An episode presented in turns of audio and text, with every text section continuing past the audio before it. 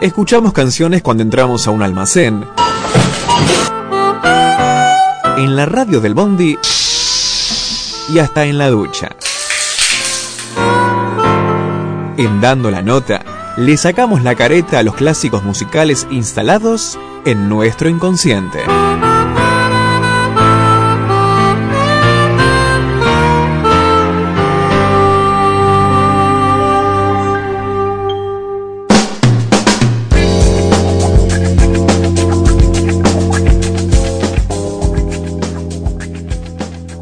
Seguimos acá en Sandía y Vino dando la nota a esta preciosa columna que idea de Martina en aquellos momentos de pandemia. Y hoy eh, tengo entendido que esta columna la va a comandar el señor Santiago Luri. Así que cuéntenos, Santi, de qué va esto. ¿Qué es lo que ha pensado? Que entiendo que sale una charla, sale de una charla eh, que tuvimos la semana pasada. ¿Cómo va? Eh, sí, primero quería aclarar, yo cuando estaba leyendo todo lo que era la planificación de hoy y leí las piedras rodantes, pensé que íbamos a retomar otra noticia. Entonces estuve a nada de decir algo de Macri, porque dije, bueno, la verdadera piedra, nuestra, nuestra piedra argentina por excelencia. Eh, pero bueno, me, cambió todo, fue impecable, me pareció muy bueno. Un beso enorme, Ah. enorme para todos. Ahí está. Es verdad, la piedra, la otra gran piedra que nos ha dado Tandil. Sí, sí, ojalá dejara de rodar, pero bueno, está bien, qué sé yo. Ya lo necesitarán al parecer. Pero bueno, sí, eh, la columna hoy la preparé porque aparte todo el universo se fue confabulando, todas las constelaciones se ordenaron para que yo lo haga. Porque la semana pasada estábamos hablando con Chapa y yo le comenté, le pregunté, ¿conoces, ubicás lo que son los Tiny Desk? Y él me respondió, escritoritos, eh, como suponiendo que era un algo que se vendía en el IKEA o en, en el Easy, en algún lugar de esos que venden muebles. Entonces yo le tuve que aclarar, no, Chapa, porque vos, ¿qué, pensaste cuando te dije los Tiny Desk? ¿Qué, cuál qué es tu, ¿Qué te viene a la cabeza rápidamente? Un muy pequeño escritorio chiquitito con esas computadoras que sacó Mac de pequeño tamaño, un escritorio rebatible, obviamente, para un departamento, un monoambiente, algo así pensé yo. Claro, ese es el primer pensamiento, pensamiento que se viene. Y aparte, cuando yo dije, está bien, esto se podría preparar algo para explicar qué es, le apareció en Twitter, eh, valga la redundancia, un tweet viral que preguntaba, va, que preguntaba, que decía, al carajo con tu signo, no me importa tu signo, decime cuál es tu Tiny Desk favorito.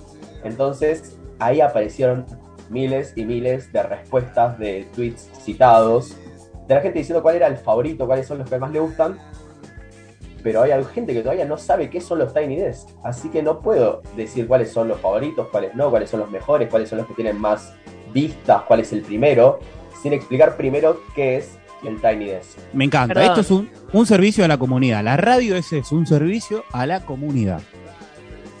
Eh, perdón, Santi, te interrumpo. Yo conocí la semana pasada en la misma charla, ¿no? Que estamos estas cuatro personas que estamos acá en nuestra reunión de producción, podríamos decir que eran los Tiny Desk, pero me dio otra señal el destino de por qué había que tratar el tema esta semana, y es que desde esa reunión al día de hoy, Instagram no paró de ponerme publicidad de escritorios pequeños. ¿Vieron que ahora está de moda como eso de mueble chiquito? Eh, así eh, también rebatible, con las patas que se guardan, que lo tenés abajo de la cama, si vivís en un buen ambiente y de repente te haces tu tipo home office, re lindo. Bueno, yo lo vi, nada, lo dejé pasar. Y unos días después Mariano me dice, che, a vos también te pasa que tu celular no para de recomendarte Tiny Desk. Y cuando vemos la historia, que era los escritoritos, evidentemente, así que creo que Instagram, eh, Twitter y todo estaba pidiendo, el mundo y la internet con la Big Data nos estaba pidiendo que hoy eh, sea la columna. A Santiago le pasó lo mismo, ¿eh? Publicidad de Instagram me contó que le ofrecieron estos escritorios pequeños. Pero son diferentes, ¿no, Santi? Son diferentes, porque para mí son los nuevos, eh, los MTV Unplugged de este siglo. Es decir, suponiendo que los MTV Unplugged marcaron la década de los 90 con el de Nirvana, con el de Charlie, con el de Cerati, con el que se les ocurra, bueno, los Tiny Desk desde el 2008 en adelante son los nuevos MTV Unplugged. ¿Y cómo surgen? Es la gran pregunta de los Tiny Desk. Bueno, en 2008, ¿qué es lo que sucede? hay, un, hay dos productores, dos, dos cabezas de la NPR, de la National Public Radio de los Estados Unidos, es decir, por ejemplo, creo que trayéndola acá sería de la National Rock, que van a un concierto. Van a un concierto y ¿qué es lo que sucede? Se van enojados, no porque haya sido una mala performance de la cantante de Laura Gibson, sino porque no pueden saber si fue bueno o malo, divertido, aburrido, no lo saben. ¿Por qué? Porque no escuchan absolutamente nada por el ruido, por el griterío de las personas que estaban en el lugar. Vieron como los, creo que con los Beatles se decía que los Beatles ibas al recital y no se escuchaba directamente, sino que se escuchaba el griterío de las fanáticas de los Beatles. Bueno, sucedió lo mismo en 2008 en el recital de Laura Gibson.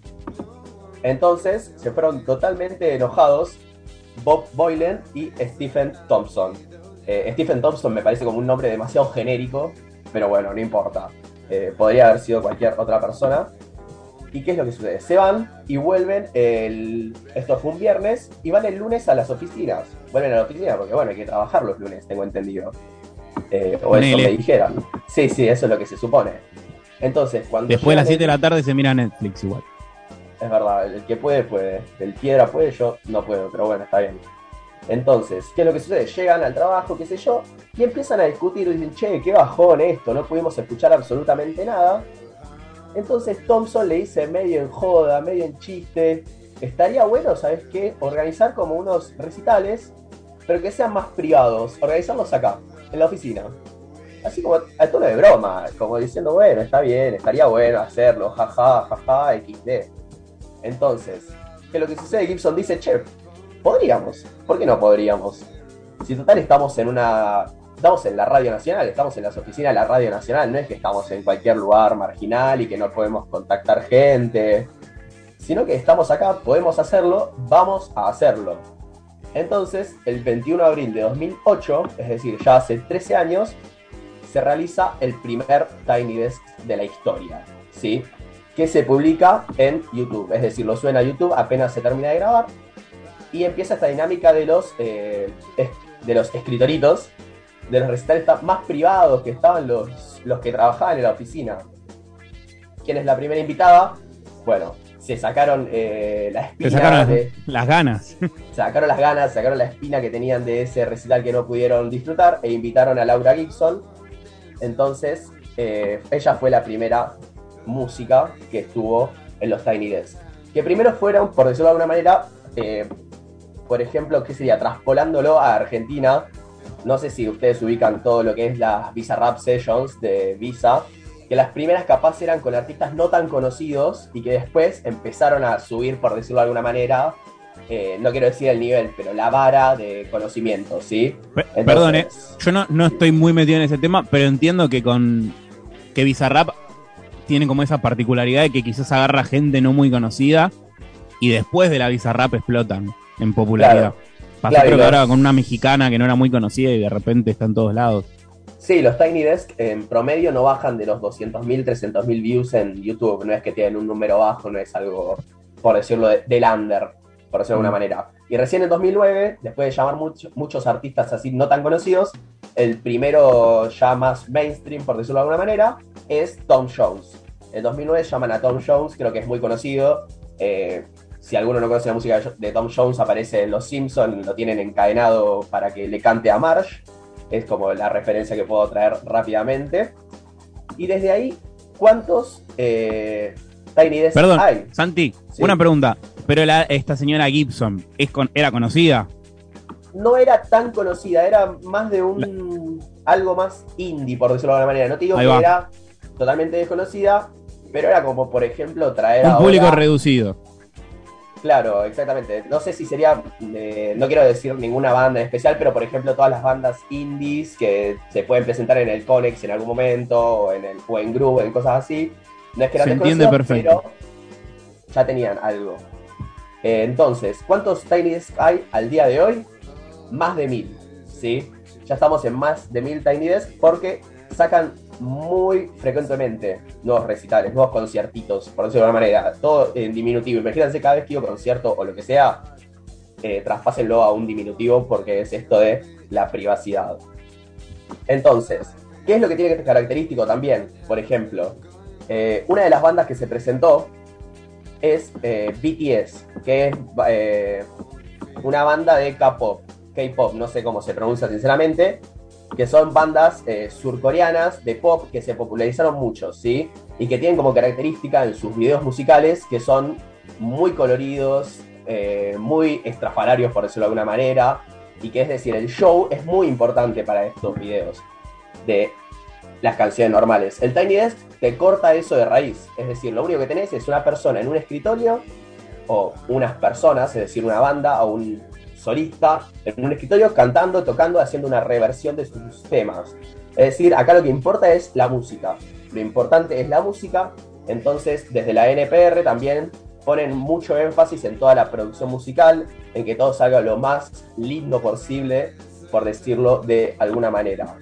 Eh, el canal de YouTube ya tiene 6 millones de suscriptores, eh, tiene más de 2 mil millones de visitas en total con, todos los- con todas las presentaciones y pasaron artistas de los que se te ocurran. Es decir, por nombrar algunos, estuvieron Dua Lipa, Miley Cyrus, Zetangana, Billie Eilish, Ozuna.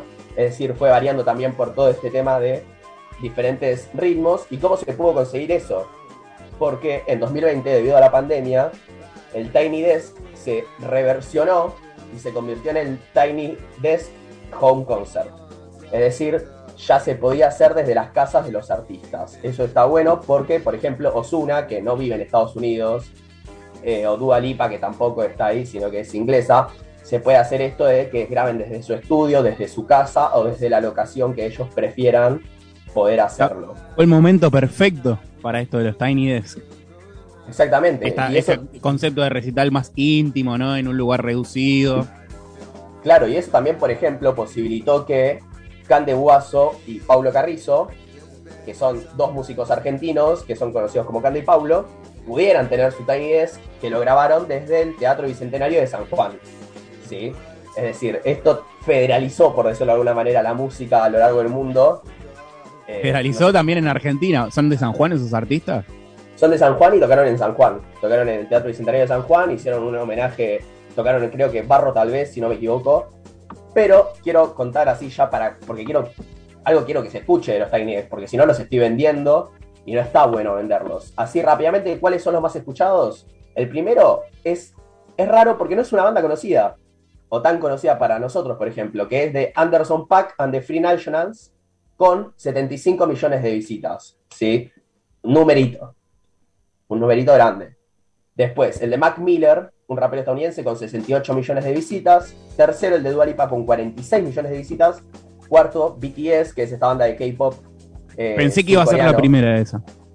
Es que uno Pensé que BTS iba a ser la primera. Tienen como secuaces los de BTS, eh, entonces en Twitter te aparecen todo, todo el tiempo gente de BTS. Y uno supondría eso.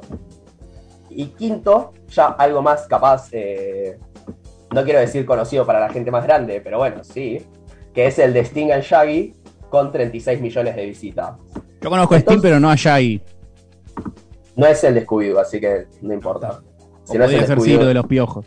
no lo queremos. Entonces traje para escuchar así fragmentitos cortitos de algunos de los Tiny Desk que me parecen como para eh, mostrar diferentes, diferentes, no me sale, géneros, diferentes géneros y cómo van saliendo y qué distintos que son a lo que se conoce normalmente. Primero quería mostrar el del español Zetangana, que lo que hace es, eh, en esto del Tiny Desk Home Concert, dice fuck los protocolos, fuck todo, y junta 30 canciones en una sobremesa, eh, 30 personas, perdón, en una sobremesa, ¿sí? Es decir, todo, toda su familia, por decirlo de alguna manera, está ahí haciéndole los coros en una sobremesa, y perdón, aclaro una particularidad más de los Tiny Desk, de los Tiny Desk, es que no son más de tres canciones, son tres, cuatro canciones, como muchísimo, ¿sí? Entonces vos es como cuando hablamos de los Juegos Olímpicos que tenías 10 segundos para demostrar todo lo que entrenaste cuatro años. Bueno, los Tiny Desk tienen lo mismo. Mostrás tres canciones de todo tu repertorio y ahí vos tenés que descoserla. Entonces quería escuchar primero, si se puede, eh, Me Maten de Zetangana.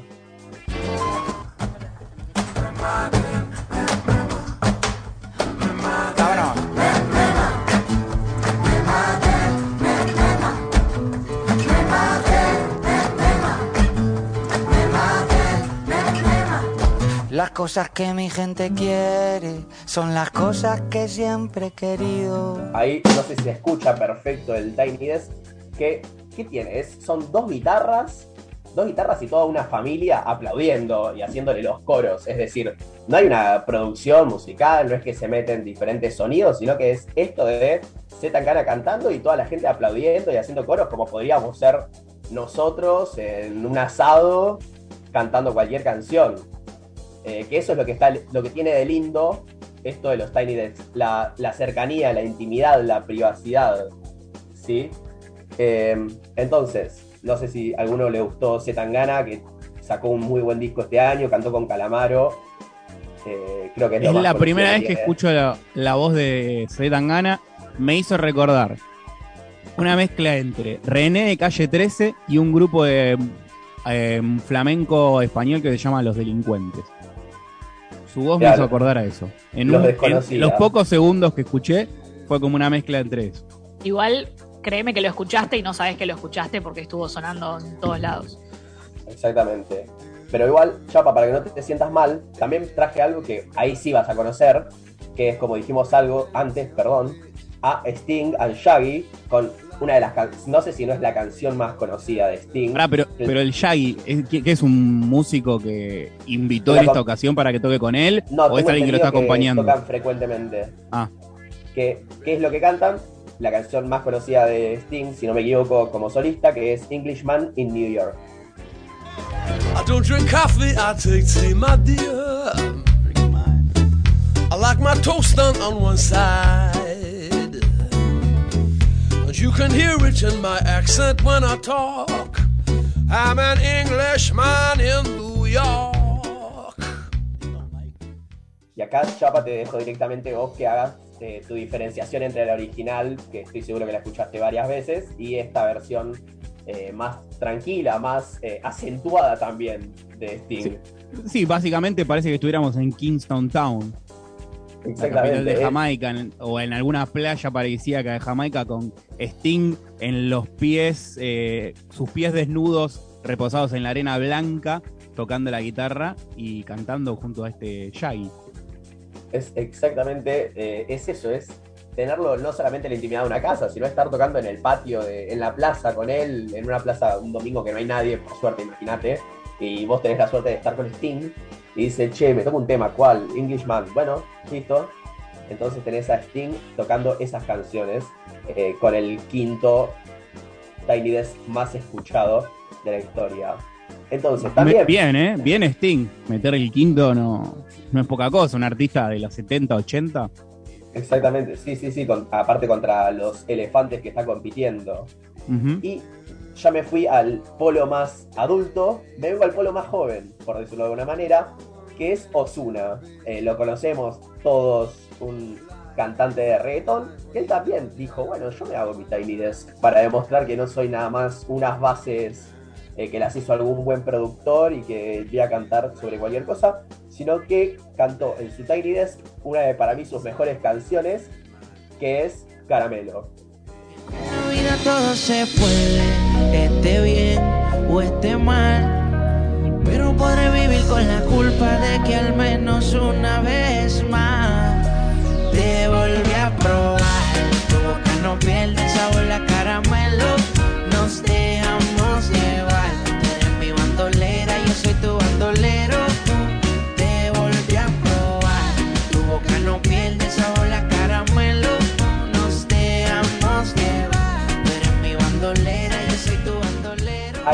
estaba Osuna con Caramelo, que se nota como los instrumentos, se nota que de verdad son instrumentos, en los videos se ve los instrumentos, se ve la batería, se ve el piano, se ven las guitarras, y se nota la diferencia. Para mí se nota mucho la diferencia.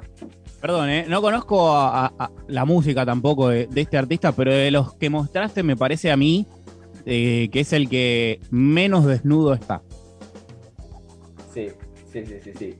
Y los otros, porque tiene un montón de capas sonoras. Los otros escuchaban, no sé, en el de Sting una guitarrita y, na- y un bajo, creo, y la voz. Eh, en el del otro de Tangana se escuchaban muchas voces, pero se veía como más natural y la canción más desvestida, así como más esquelética. Acá no, me parece que como que tiene muchas capas de sonido en esto. no me, no me resulta tan Tiny Desk esto último. Genial. Eh, bueno, tiene eso de que como fue el home concert, eh, tenía esta posibilidad de tener más instrumentos. Voy a mostrar el último pequeño adelanto. Eh, Chapa, tenés, la, tenés dos opciones de, para Sí. el último, el último eh, adelanto.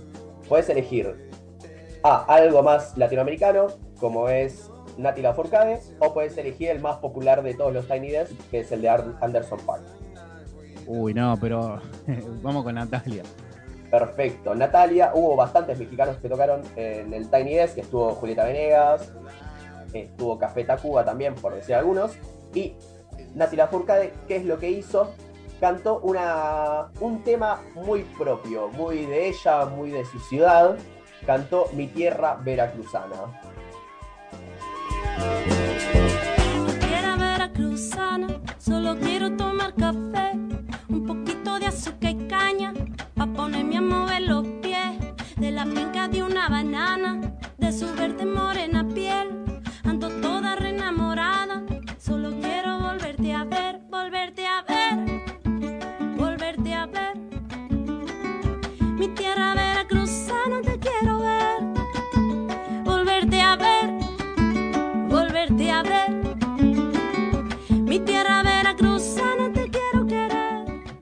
Y esta fue Nati Lafourcade, mucho más dulce, creo que es la, la más linda de las canciones, por decirlo. No sé si es el adjetivo ideal, no sé si es muy musical decir que una canción es linda, pero me parece que es lo más tierno, lo más eh, contenedor. Yo me, me siento veracruzano cuando escucho a Nati Lafourcade cantando esto, realmente. Es muy... A mí Me Sí, gustó lo y, sos, Santi. puede ser. Me gustó, se nota, lindo además presentar una canción muy propia de la tierra donde uno nació eh, en un evento tan internacional como es el Tiny Desk, que lo ven en todos lados. Eso me parece súper reivindicativo de la tierra donde uno nació. Y también acá se nota lo que veíamos en los otros que no eran Osuna, la desnudez de la canción. Se escucha un cajón peruano, algo que calculo que debe ser un 4, que no es una guitarra o algún instrumento de menos cuerdas, y la voz obviamente protagonista en el centro de Natalia Lafourcade. Exactamente, sí, eso es demasiado mexicano, demasiado de un domingo, demasiado de- es eso, no es una, algo una gran superproducción, sino es un domingo ella tranquila, tocando a las 3 de la tarde, es eso que me gusta mucho y aparte yo lo, la elegí esa canción porque tiene muchas vibras, capaz Martu o Male, que supongo que vieron, la película tiene muchas vibras de Coco, tiene mucho de, de un poco loco de Coco, cosas así, tan mexicanas, tan lindas. Entonces, esa me pareció el último adelanto que quería mostrar. Y para cerrar, quería pasar una canción, quería pasar del mejor Tiny Desk, según mi opinión, que es el de Mac Miller, el rapero estadounidense que falleció ya en 2018 a los 26 años, que había sido pareja de Ariana Grande. Quería mostrar lo que me parece un groove hermoso, que es What's the Use de Mac Miller. Thank you.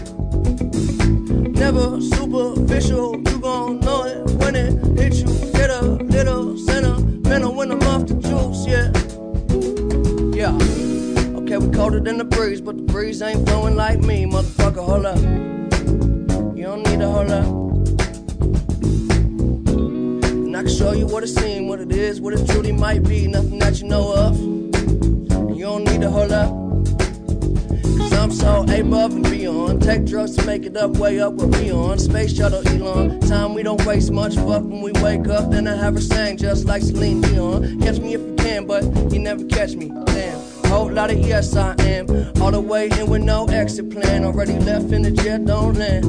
Yeah, the time is ticking. Come take a ride, get inside. This is highly different. I'm talking fly, got a pilot with him. Yeah, cannot mind my business. Why you tripping? Give you something that your eyes can witness. Ooh, you're too close. I don't understand why you're doing the most.